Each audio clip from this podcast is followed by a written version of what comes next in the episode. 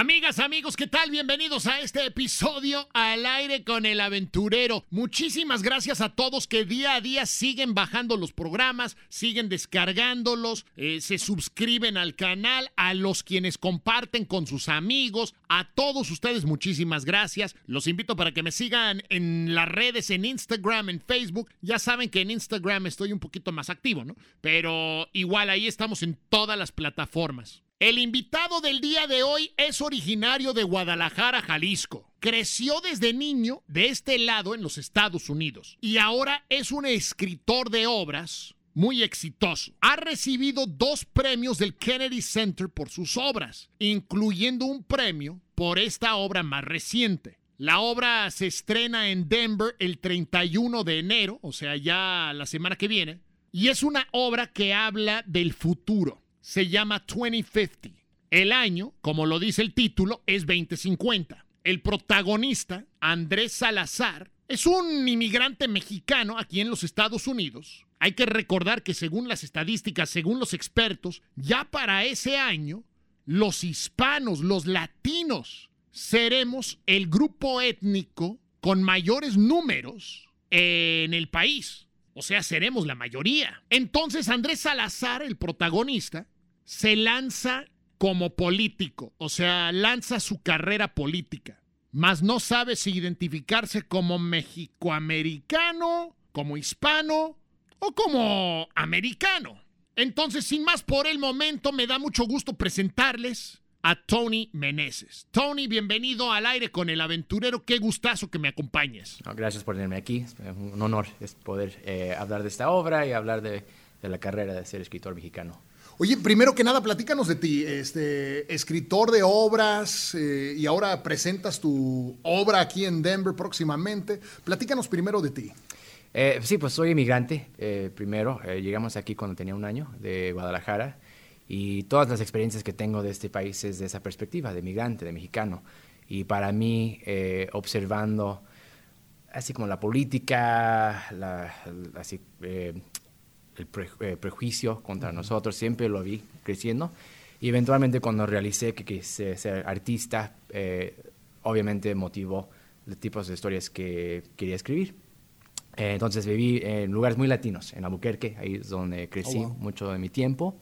Y luego en Dallas, Texas, también ahí. Y luego Austin, donde fui al colegio. Entonces siempre estaba alrededor de latinos. Entonces para mí era natural escribir de esas experiencias y de esa comunidad.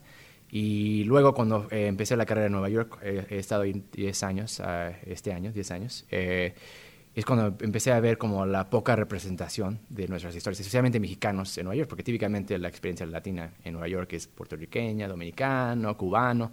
Entonces he, tratado de dar voz a esa experiencia. Y para mí es un, un placer estar aquí en Denver, porque aquí hay una comunidad mexicana que yo he visto en el tiempo que he estado aquí y poder compartir esta historia, estos personajes que son mexicanos, que son latinos y dar voz a, la experiencia que no, no se da mucha luz de vez en cuando. Es lo que hemos hablado muchas veces con amigos, ¿no? Que en Hollywood, en teatro, en obras, el mexicano siempre tiene un papel o dos papeles y mucho, ¿no? El cholo o el narco. Precisamente, no es exactamente lo que no escribo, son esos dos personajes, esos estereotipas, y tratando de abrir así como la perspectiva, eh, obviamente también para la audiencia latina que vea algo que no, no, no, no se ve con mucha, eh, eh, con mucha frecuencia, y también para pues, la audiencia americana que nos vea un poco diferentes, que no, no nomás somos cholos o narcos, que hay, hay humanidad, hay mucha compasión y amor y ternura entre nuestra comunidad y tratando de representar esa historia eh, en lo más humano que pueda, porque se necesita, obviamente, en, donde estamos políticamente, hay mucha negatividad contra nosotros y tratando de dar una perspectiva dimensional de lo que somos, en de veras, eh, si puede ayudar en, así como combatir lo, lo negativo que nos, nos avientan a lo diario. Platícame de 2050. Eh, ¿Cuándo nace la idea de escribir esta obra? Eh, pues, primero, esta obra fue la primera que escribí después de la elección del 2016. Entonces es un poco más política la obra, pero no, lo que no quise escribir fue una historia que fuera así como, eh, no sé si es la palabra exactamente en español, pero dogmática, así como que es así como tratando de pelear con la audiencia o eh, eh, atacar la audiencia por las perspectivas o lo que está pasando ahorita, pero así como tratando de dar una historia que se trata de la dinámica de la comunidad latina, específicamente la, la, obra se trata del año 2050, que así con la, lo que han lo que están proyectando ahorita es que en ese año vamos a estar tan diversos como un país, específicamente la comunidad latina, que vamos a estar ya establecidos aquí y va a haber más de nosotros en ese tiempo y va a cambiar la dinámica que dicen que en ese año ya no va a haber la mayoría blanca en ese año, que ya va a haber demás, los demás grupos van a superar la dinámica blanca. Pero viendo a la, historia de este país, eso es lo que no pasa, porque muchas comunidades inmigrantes, italianos, eh, irlandeses, judíos, eh, ellos no eran blancos en un punto, pero luego la, definición de lo blanco cambió para aceptarlos a ellos, para absorbarlos para la mayoría. Y la obra se trata de esa dinámica que, en un futuro, que eso pasa a nosotros como hispanos. Que lo estamos viendo un poquito ahorita, gente que ya se está asimilando, que ya no eh, aceptan o hablan de sus raíces, se han, ya, reclaman que son blancos. Y qué pasa en 30, 30, años literalmente si eso pasa a la mayoría de la comunidad y la gente que está viviendo ahorita en el 2020 que se acuerda de estos años donde a lo diario hay ataques contra los latinos literalmente el año pasado en El Paso fue eso fue oh, un acto terrorista. Y veo esas dinámicas grandes y pequeñas y es obvio que hay eh, odio y prejuicio contra nosotros, pero en el futuro, si eso va a pasar, esa mayoría blanca quiere mantener su, así, su poder, van a tener que absorber, absorbernos a nosotros, yo creo, es mi teoría, y es lo que se, trata de la obra. Y se trata específicamente de un político que llegó aquí este año, 2020, como inmigrante, se acuerda de estos momentos de, de ser diferente, de no ser blanco, pero en el futuro tiene que, así como jugar la política un poco tiene que ganar la mayoría de la gente, entonces no puede decir que es latino porque va a perder a la gente que de verdad es blanca. Y, lo vemos ahorita mucho, ¿no? No, en cualquier, cualquier político no tenemos que decir quién es quién, pero pues hay políticos ahorita que son latinos, pero sus... Y, fueron inmigrantes. Fueron inmigrantes, pero sus... Eh, la, política de ellos no refleja esa identidad, no refleja eh, lo que es importante para avanzar como nosotros de, de una comunidad unida y ellos como no les importa y se le ve que no les importa por el poder porque quieren mantener poder y absorber las, los, privilegios blancos que es exactamente lo que lo ha pasado. La historia de ese país es esa es esa evolución. El personaje el protagonista principal Andrés Salazar eh, llega a Estados Unidos en el 2020 ¿dónde nace su inquietud por ser político por empezar en la política sí eh, su, su historia es que su papá cuando llegó a este país, fue, su experiencia fue como cualquier inmigrante. Tuvo que trabajar como eh, en un granero, así como en un... En, ¿Cuál es la palabra? Eh, en la cosecha, en la agricultura. agricultura, sí, de tomate específicamente, que ahora viven en, el campo donde trabajaba su papá. Piscando tomates. Piscando tomates, sí, precisamente. Y entonces eso lo inspiró, vio lo difícil que fue por su papá, su mamá, y lo que sufrieron llegar aquí en este país y así todo lo que pasa cuando llegan aquí, así lo, negativo que pasa. Y eso lo inspiró a superar eso, a ser sus padres orgullosos de él y cambiar la dinámica. Entonces cuando tuvo chance, compró ese campo y se lo dio a su papá para decirle, oye, esto es lo que mereces después de todo lo que has pasado, todo lo que has sufrido.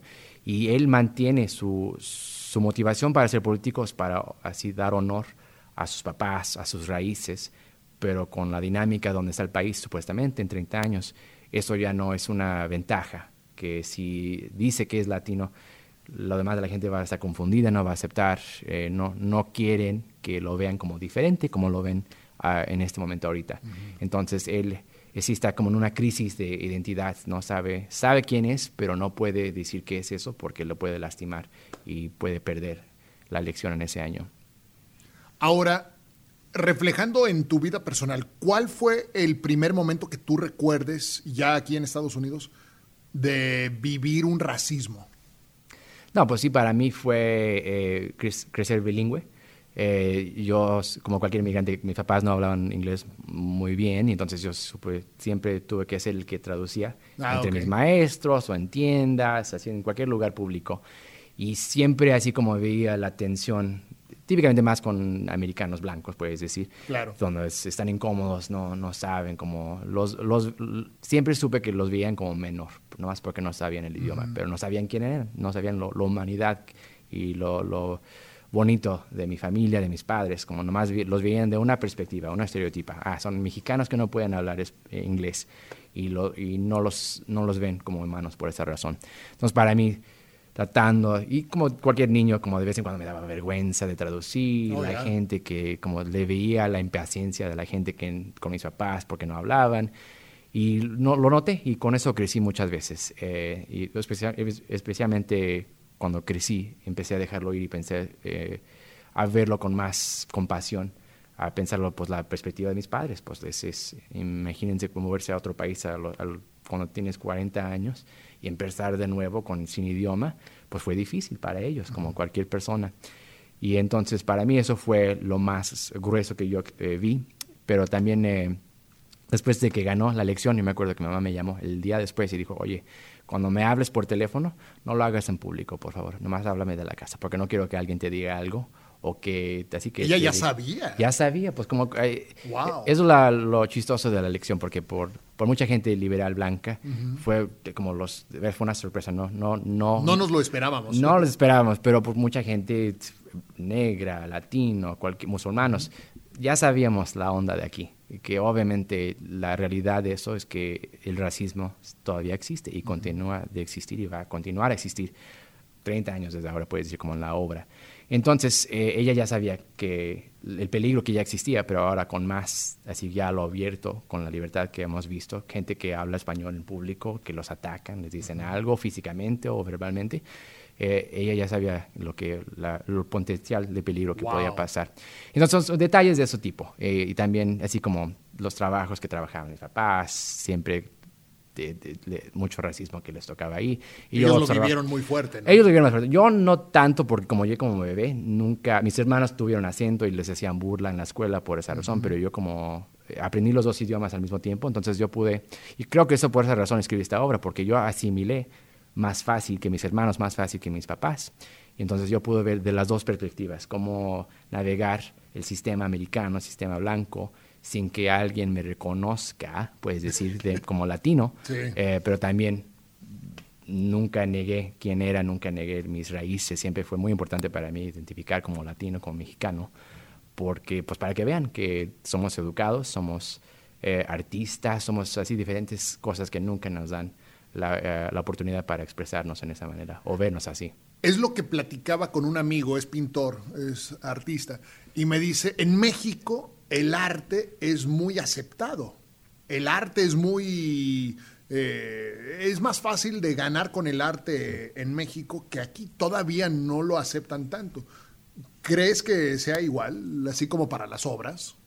Eh, en lo que yo he visto aquí, sí, es un poco difícil navegar esa carrera. Eh, porque sí, pues en México, donde, somos, mis papás eh, eran músicos, tocaban muchas fiestas, cantaban. La cultura en México la cultura es eh, sí, nunca se negaba. Entonces, cuando yo les dije, oye, quiero ser escritor de obras, nunca me dijeron que no. Lo aceptaban, lo aceptaron inmediatamente. No dijeron, ah, pues Estás loco. La, cultura, así como la certeza que los inmigrantes, los papás inmigrantes, siempre quieren que seas abogado o contador o algo así. Nunca fue esa plática para mí.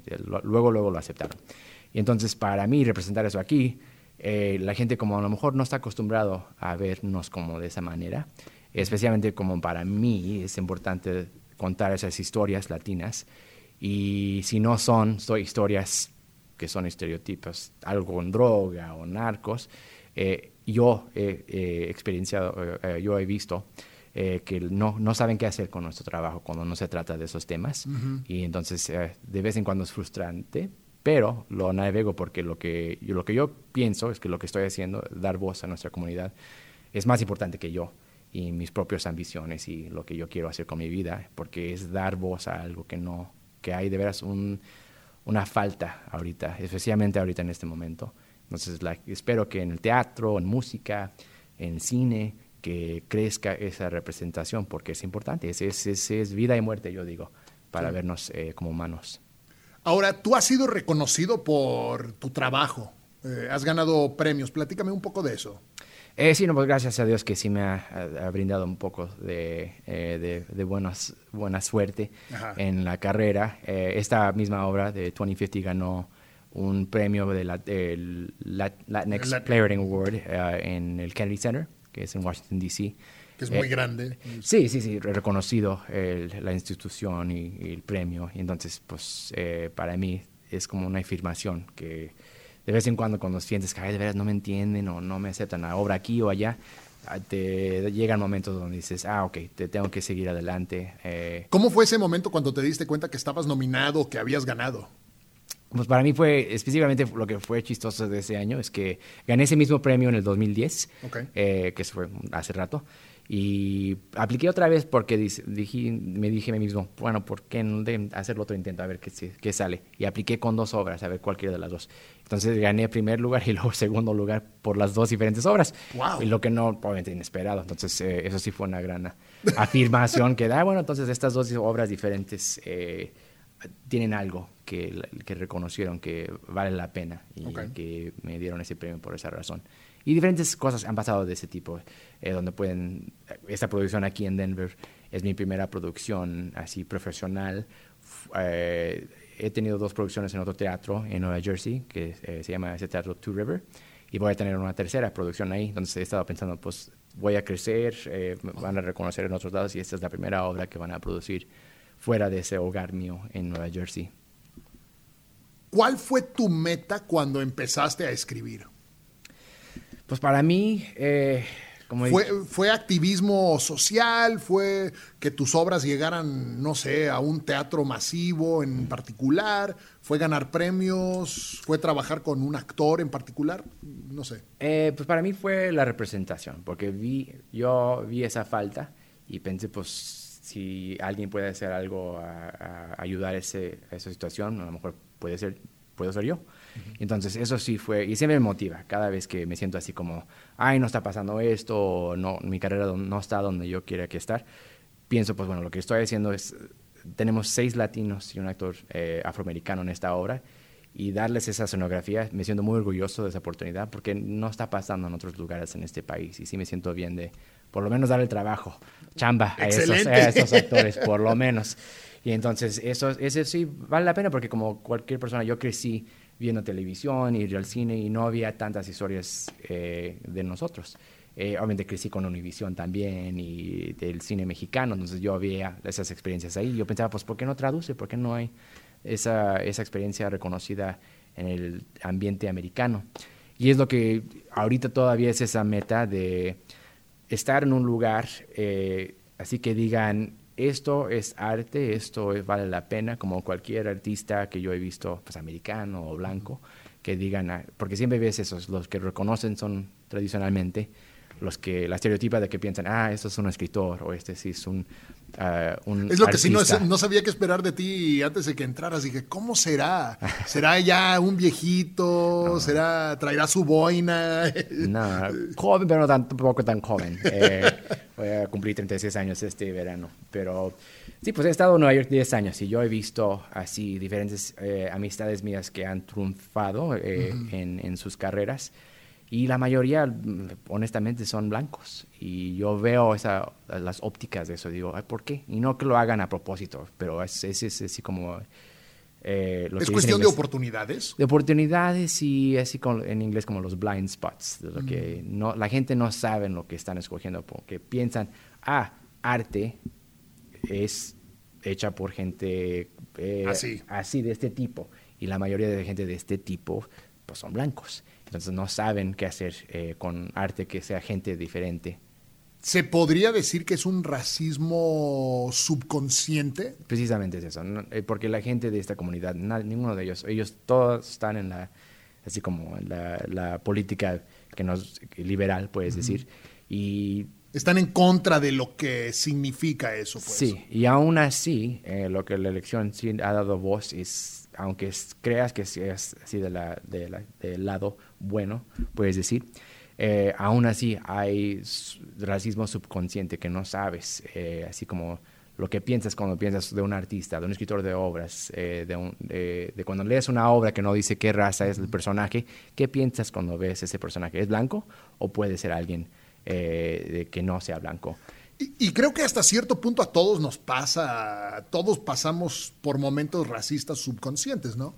Juzgamos, pensamos, este, pero es algo que tú estás trabajando para romper. Sí, y no nomás con la, lo blanco contra gente que no sea blanca, pero hasta en nuestra propia comunidad latina, porque es una diáspora gigante, que hay latinos blancos, hay latinos afrolatinos eh, y eh, indígenas, hay, hay, hay toda una representación aún así. Entonces, para unir, unir esa voz, pues es difícil porque hay cultural, por país, eh, eh, es, es, no es tan fácil como decir somos nomás de un país y nos vamos a unir por esa razón.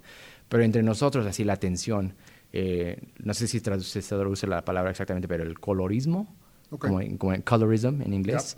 Así lo que pasa en cualquier país, todos los países sufren de eso, de ese tipo de racismo, que la gente pues, con piel más oscura son menor, los tratan, eh, y la gente que con piel clara o eh, los blanquitos, güeritos como en México, como lo decimos, pues los tratamos diferentes. Exacto. Entonces, ¿cómo reconocer entre nuestra propia comunidad el propio prejuicio que tenemos contra nosotros eh, y la, tensión entre nosotros? ¿Qué, ¿Qué, somos como comunidad? ¿Qué queremos hacer? ¿Cómo queremos identificar en el futuro? Es para mí lo más importante de esta obra y mi trabajo es tener esas conversaciones con otros latinos y decir, oye, ¿qué piensan? ¿Qué, qué, cómo nos identificamos? ¿Qué es importante para nosotros? Y no nomás para escribir así como el racismo americano, así, ya lo sabemos. Eh, el racismo es humano, es, es, global. Exactamente eso. Este, y lo vimos en México precisamente en el arte, que fue hace dos años, año y medio, eh, con la actriz eh, esta Yalitza. Ah, sí, sí, ah, sí. Donde todo mundo hicieron comentarios y quizás sin querer, quizás, pero... Consciente, sí. Pero fue, fue muy fuerte, ¿no? no, sí, la primera actriz indígena que apareció en eh, México, Vogue. Ajá, sí. ¿Cuál fue la película esta? Eh, Roma. sí, sí, sí. Roma. Y, no, y para mí ese fue un, buen ejemplo de esa representación. Para mí eh, tuvo mucha significancia eh, ver esas dos actrices, Yalitza y también Marina de Tavira, que también Marina es, pues, la pueden traer aquí, puede parecer blanca, pero es latina. Y eso para eh, identificar las dos actrices indígenas o blancas, que las dos representan nuestra comunidad y verlas a las dos reconocidas por el Oscar, pues tuvo mucha significancia. Y luego, pues obviamente, este año estoy enfadado de que no nominaron a la Jennifer, por cierto. Porque a ver, platícame, platícame. No, porque ese es exactamente el tema, ¿verdad? Porque ¿quién es, ¿quién es una artista? ¿Quién es una actriz? Ella hizo un papelazo en esa, en esa película y todas las actrices que nominaron blancas, cinco nominadas. Y pues, a mí también hubo actrices... Eh, eh, Aclara de quién estás hablando, de Jennifer... López, perdón, sí, en la película de Hustlers. Y para mí pues me rompió el corazón que no la nominaron, porque ese fue un precioso trabajo que hizo ella. Y latina, eso vale algo. Oh, una, una, niña latina que vea a ella nominada por un Oscar puede decir, oye, no sabía que eso pudiera pasar para mí. Y puede soñar de hacer algo artístico o cualquier carrera. Lo que se quiere hacer en, en, carrera de bancos o lo que sea, para llegar a un nivel donde dices, llegué a lo más alto que puedo llegar, que supuestamente es lo que significa una, una nominación y le negaron por esa subconsciente, porque no ven a una actriz como ella tan seriamente como las otras cinco actrices blancas que nominaron. Y eso, pues, eh, voy a dejarlo limpio. Las palabras. Así lo dejas. Así lo dejo, sí, pero... ¿Crees que vamos a llegar al momento, quizás dentro de la humanidad, donde podamos borrar ese racismo subconsciente, especialmente en el arte? Eh, primero Dios que sí, eso es lo que yo espero. Eh, por esa razón escribí esta obra, porque vernos como nosotros, como comunidad, y decir, ¿a dónde vamos a estar en 30 años? ¿Qué va a pasar? La política, porque que no pasa así, pero si gana este güey otra, vez, eso va a cambiar oh my God. la historia eh, de, nosotros y del país. Y no sé si, así como la, el, muro, lo que, si lo, lo van a a construir. a construir, gracias. O más, van a cerrar el borde. Así como la, esta obra imagina que todo lo peor que podemos pensar lo que entre la inmigración ya para, ya no nadie puede entrar al país, ya no existe Amnesty, ya no existen visas, ya cerraron todo completamente. Y los que están aquí, que gracias o, felicidades llegaron aquí, ahora son blancos, ahora no, olvídense del pasado, olvídense de sus raíces, identifíquense como blancos y así como disfruten esos privilegios. Y como cualquier comunidad inmigrante que ha pasado, que yo he visto, que he estudiado. Entonces, para mí es importante, es como en inglés la, la frase, it's a cautionary tale. Así como decir, esto pudiera pasar, espero que no, pero es como una ciencia ficción, pero como de, de, social, no así de tecnología o robots o nada así, pero lo que vaya a pasar, que a mí es más peligroso, que perdamos quienes somos, eh, nuestras experiencias, nuestras raíces y ah, nomás decir, ah, que nos den privilegios y digamos, ok, está bien, y ya nos, ya nos vamos a olvidar. Y luego, ¿a quién porque si alguien va a triunfar, si va a estar arriba, hay alguien que tiene que estar abajo. Y si ya no son mexicanos, ¿quiénes son los que están abajo? Exacto. Algo que me preocupa muchísimo y el muro, la muralla, son cosas significativas, ¿no? Me preocupa mucho ya lo que ha pasado en estos casi cuatro años de su poder, que, y todos nos quejamos en redes sociales, todos levantamos la voz, pero ahí siguen. Tenemos campos de concentración activos en este país y ahí están. ¿Hasta qué punto vamos a llegar si, si vuelve a suceder? ¿no? Y, eh, yo creo que es una plática muy importante que tenemos que tener como una comunidad, y no solo latina, sino que una, una comunidad en sí, ¿no? Eh, ¿Hasta qué punto va a llegar? Ya están hablando de investigar las redes sociales de las personas que entran al país. Eh, vamos a llegar al punto donde nos van a estar censurando lo que publicamos, lo que decimos. Si estamos en contra de un gobierno, nos van a castigar, nos van a arrestar. ¿Hasta qué punto llegamos? Sí, es exactamente como eh, las clásicas historias de, distopia, donde puede decir como qué futuro, la peor versión del futuro que pueda pasar. Hemos visto diferentes programas y películas acerca de ese tema. Esta obra este, de teatro se trata de esa misma eh, pregunta, como qué pudiera pasar si no si perdemos algo importante, si nos olvidamos de algo importante, como nosotros ser latino, es lo, importante para mí. Tenemos que recordarnos de eso, porque si, si eso pasa, pues ¿qué más puede perder? Si, eh, eh, seguridad, privacidad, todo eso tiene que ver, está como todo está conectado para mí.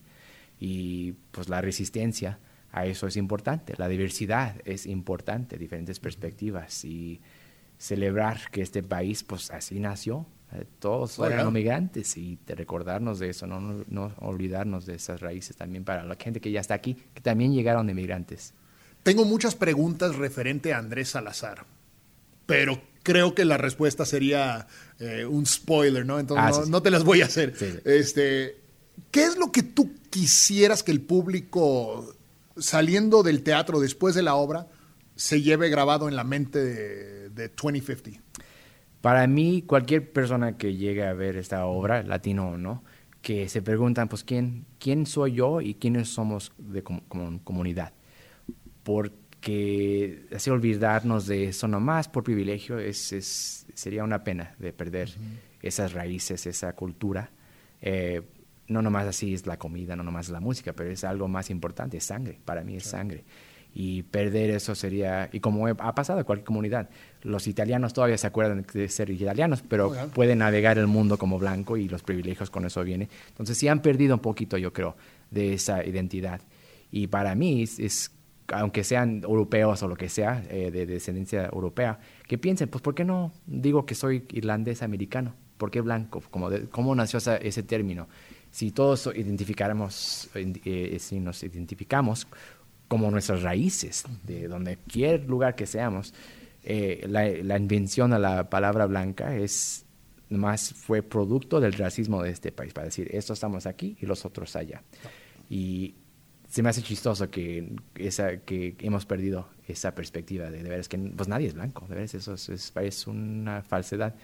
Entonces, que todos se vean. Y lo que he visto eh, cuando he compartido la obra en diferentes, eh, leída así a diferentes oportunidades que he tenido, hasta la gente blanca me, llega conmigo y digo, oye, yo soy judío y mi, abuela ha dicho exactamente lo que la abuelita oh, dice en esta obra, que ya no hablas el idioma, que ya no te identificas con la cultura, ya te asimilaste y ellos recuerdan eh, que también les ha pasado a ellos y que eso sea algo que, que nos dé como fuerza y nos haga sentir como en la palabra en inglés, empowered, para decir qué, qué, poder tenemos ahorita, qué eh, opción tenemos ahorita para prevenir esta, pues, este sistema racista que es este país y verlo a la cara y decir, esto es así y qué podemos hacer para reconocerlo y hacer espacio para otras personas, ver decisiones pequeñas como las nominaciones del Oscar para decir, oye, esto no es aceptable, esto es, eh, hemos dejado muchos afuera que son de otras experiencias, son de otros diferentes artistas y decir que su valor es igual como cualquier otra persona. Pero lo vemos también en la música, ¿no? Como los Grammys, o sea, hay tanta controversia ahí también. No, Beyoncé nunca ha ganado el álbum del año. Eso me, no puedo creer eso, pero es exactamente eso. Ojalá podamos llegar a un momento de superar todo ese racismo subconsciente, ¿no? Este, ¿cuánto de tu vida personal está en el papel de Andrés Salazar? Eh, pues para mí, yo creo que mucho, como mencioné antes. Eh, yo crecí con el privilegio de estar muy asimilado en cuestión del idioma. Entonces yo pude ver las diferencias entre mis hermanos, mis papás, las, los problemas que ellos tuvieron en asimilar que yo no tuve. Y yo observé eso. Y también como parezco, como mucha gente no sabe que soy latino porque a lo mejor no tengo muchos eh, rasgos indígenas y no saben qué, qué soy. Eh, pero los latinos siempre son que soy latino, eso sí digo. pero los demás no saben. Nos identificamos. Sí, luego, luego no sabemos, eh, pero los demás no, no saben. Entonces crecí como un poco de, con privilegio, voy a decir blanco, porque crecí educado, hablé bien. Entonces la gente. No tuviste que sufrir lo que tus papás sufrieron. No, pues. pero sí observé lo que pasaba. Entonces para mí ese es un reflejo a mí mismo.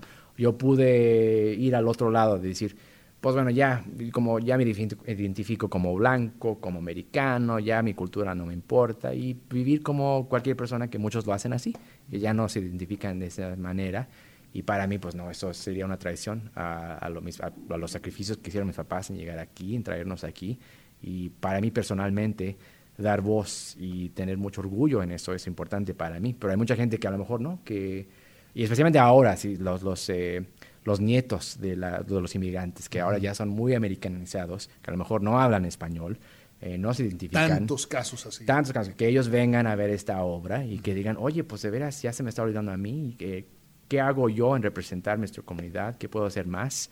y para no olvidarnos, porque eso sería una, una lástima de veras perder esa cultura. Y, y, creo que en el caso personal, no tengo una niña de tres años y hemos sido muy decididos en, le vamos a hablar en español.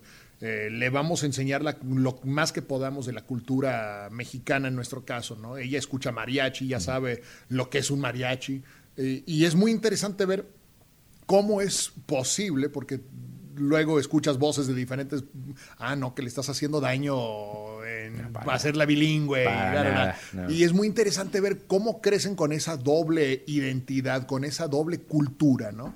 Eh, lo hablamos mucho en Navidad, en esta época navideña, que uno que creció durante las épocas navideñas en México, tú te acordarás, eh, las fiestas, las posadas, la cultura que llevamos los latinos, ¿no?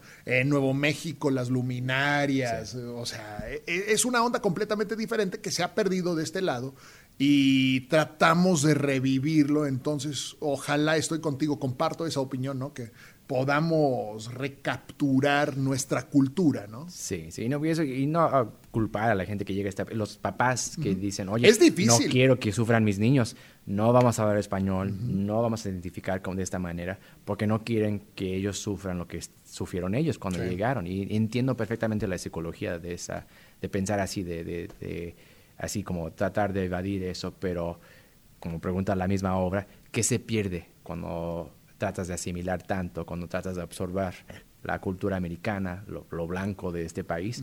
Hay muchas cosas que sacrificas y muchas cosas que se pierden y eso es, para mí sería de veras un, una pena perder tanto de, de quién somos. Déjame te pregunto esto rapidito.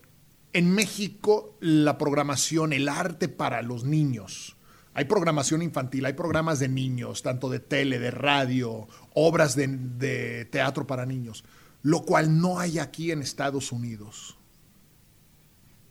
Es algo importante regenerar aquí. O sea, tenemos un canal de televisión realmente a nivel nacional que lo hace y batallan. Sí. Sí, sí, sí, no, eh, y aún así Telemundo ya tiene su, creo que su programación en inglés, o así, sí, entonces está cambiando la dinámica. Y yo, yo digo que eso es bueno, porque evolucionar, tampoco negar que los tiempos cambian, pero también preservar lo que es importante. Entonces sí, algo como si yo tengo niños un día, eh, me voy a casar este año, pero ah, felicidades. gracias, gracias, pero si, si hay niños en mi futuro, igual como dices tú, no quiero que no sepan español, que, que, van a hablar eso, que puedo hacer yo para no perder eso y programación o lo que sea.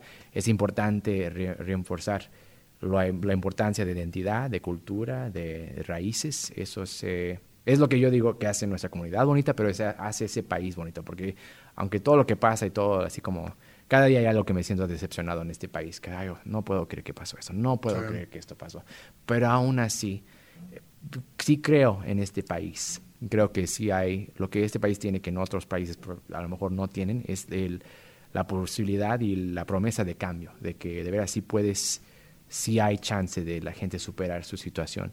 En que yo he visto, yo llegamos aquí de, nada, desde éramos pobres, así no teníamos nada, en lo que he llegado, lo que mi carrera ha brindado, nunca podría imaginar poder pasar aquí, pero yo he visto y he vivido esa experiencia americana, la historia americana, el sueño americano para mí mismo y lo que yo quiero es asegurar que todos tengan esa misma chance que yo tuve. Oye, Tony, muchísimas gracias, te lo agradezco, eh, felicidades por tus logros. Rápidamente, 2050, ¿cuándo empieza? El 31 de enero, al final de este mes, es el primer eh, preview, lo que se dice, y luego el, el, estreno oficial es el 7 de febrero, y luego todo el mes de febrero, y luego el show cierra el primero de marzo. Perfecto. ¿Cómo podemos conseguir boletos? Eh, por el sitio de denvercenter.org. Uh, Lo voy a poner ahorita en el video. Pero busquen los boletos. Muy importante que apoyen esta obra, que vayan, que lleven a los niños y a la familia. Y pues estoy muy emocionado por eh, verlo ya cuando lo estrenen. Muchas felicidades. Muchísimas gracias. por este tiempo. Sí, sí, que mucha gente la tiene en esas audiencias. Sería muy especial compartir esta obra con, con nuestra comunidad. Apoyémoslo. Muchísimas gracias, Tony. Gracias.